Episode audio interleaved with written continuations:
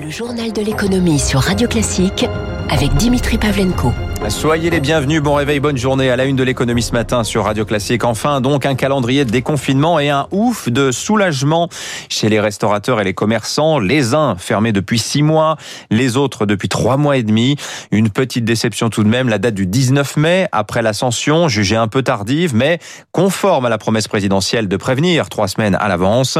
Les quatre phases du déconfinement seront affinées dès la semaine prochaine lors de concertations avec les partenaires sociaux, les professionnels, les élus locaux et les parlementaires. Le quoi qu'il en coûte, lui, ne va pas s'éteindre brutalement. Selon les échos, l'exécutif prévoit 6 à 8 milliards d'euros de crédits pour le fonds de solidarité et l'activité partielle d'ici cet été. Les deux dispositifs vont être prolongés au mois de mai et même juin en ce qui concerne le chômage partiel. Concernant le fonds de solidarité, Emmanuel Macron promet du coût humain avec un accompagnement au prorata de la reprise d'activité. Alors on a tout de même des déçus. Les patrons de discothèques par exemple. Aucune date de réouverture programmée pour eux, alors même qu'à partir du 30 juin, les événements de plus de 1000 personnes en extérieur comme en intérieur pourront reprendre avec un pass sanitaire. Aujourd'hui, un quart des 1600 discothèques de France sont en grande difficulté, voire totalement fermées.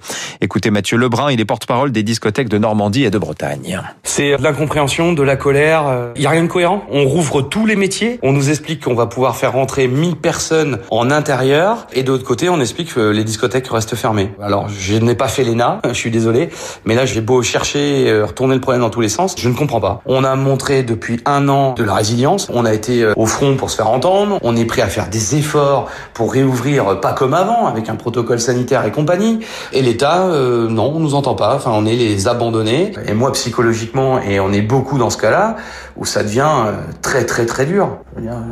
Je, je, je comprends pas. Voilà, question aussi ce matin. Comment les territoires ont-ils traversé la crise depuis un an? De manière très inégale hein? C'est ce qui ressort de la lecture d'une publication passionnante de l'INSEE, La France et ses territoires, dévoilée hier.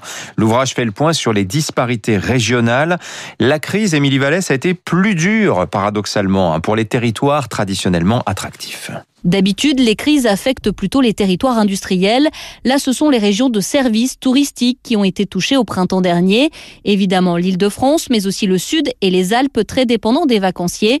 A contrario, la façade ouest a moins souffert. Gérard Moreau, chef de la division statistique régionale à l'INSEE. Pendant le confinement, tout le monde a continué à manger. Il y a eu l'agriculture et euh, l'industrie agroalimentaire qui a continué à bien fonctionner. Et la Bretagne, les pays de la Loire, qui sont des régions euh, qui abritent davantage ces activités, ont mieux résisté. Les départements ruraux du centre de la France ont aussi été davantage préservés.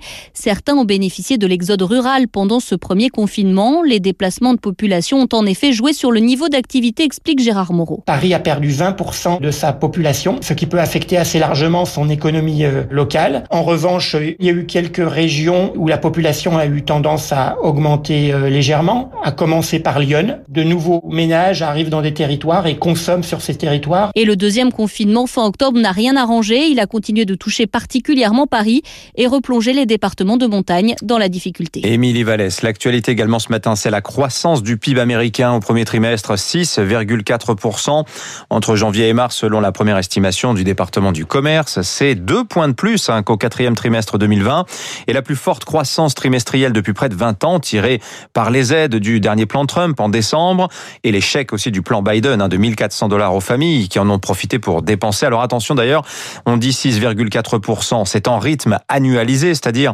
une comparaison, une comparaison au trimestre précédent qui est ensuite projetée sur l'année entière en comparaison pure avec le quatrième trimestre 2020, les États-Unis sont en fait à 1,6% de croissance au T1, après 0,5% fin 2020.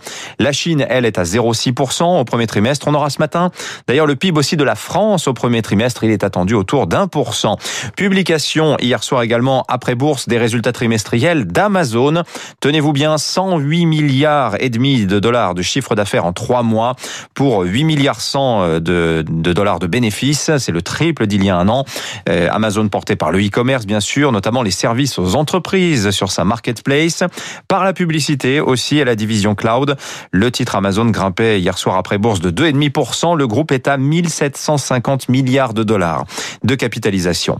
Au Moyen-Orient, l'Arabie saoudite ouvre un peu plus le capital de sa pépite Aramco. Riyad souhaite vendre 1% du capital du numéro 1 mondial du pétrole. Pas le choix pour le régime. La chute des cours du brut l'an dernier a amputé les bénéfices de l'entreprise de 44% et d'autant les ressources du pays. Eric Kioch. En Arabie Saoudite, quand le pétrole va mal, tout va mal. Avec la pandémie, ses cours ont chuté de 20% en 2020. Conséquence pour Riyad, un déficit doublé et une récession de 4%. De quoi faire réfléchir. Anne Gadel, spécialiste du Golfe arabique. Le challenge numéro un, c'est de sortir de cette dépendance au pétrole. Mohamed bin Salman sait qu'il ne faut pas compter sur cette manne pétrolière indéfiniment et qu'il faut préparer le changement dès à présent. Deux tiers des revenus du pays viennent du pétrole et donc d'Aramco. Chaque Saoudien est actionnaire de la compagnie nationale et en reçoit des dividendes.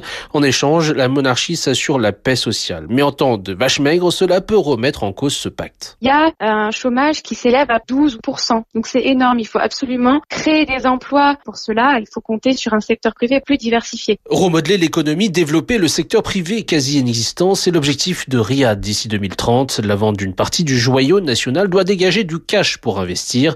L'économiste Francis Perrin. On parle de la santé, le gaz. On évoque également, c'est très à la mode, le numérique, les énergies renouvelables, notamment l'énergie solaire. Une politique similaire aux autres pays du Golfe pour éviter de se déliter en même temps que les réserves de pétrole dont la fin est programmée pour le milieu du siècle. Matière première toujours, le cuivre a dépassé hier les 10 000 dollars la tonne. C'est une première en 10 ans et une hausse de 25% depuis le 1er janvier pour le métal rouge, réputé baromètre de l'économie mondiale. Les cours portés à la fois par la faiblesse du dollar, mais aussi la demande insatiable en cuivre de la Chine. La Chine, justement, qui hier a lancé le premier élément de sa future station spatiale. Pékin veut avoir des taïkonautes en permanence en orbite pour réaliser des expériences scientifiques impossibles sur Terre.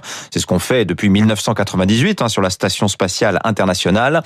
Mais la Chine est en train de combler son retard à toute allure. Dans un mois, elle prévoit de faire atterrir une sonde sur Mars. Elle veut faire allunir des hommes d'ici 2030. Écoutez Isabelle Sourbe-Verger.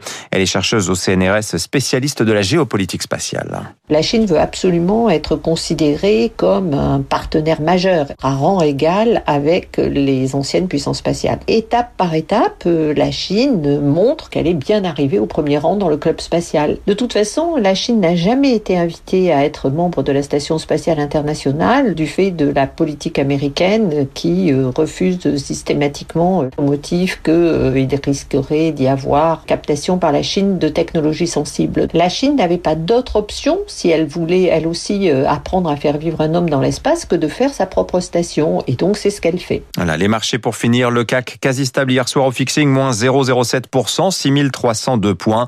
À Wall Street, le Dow Jones gagne 0,7%, 34 060 points. Le S&P 500, nouveau record, 4211 tiré notamment par Facebook qui gagne 7,3%.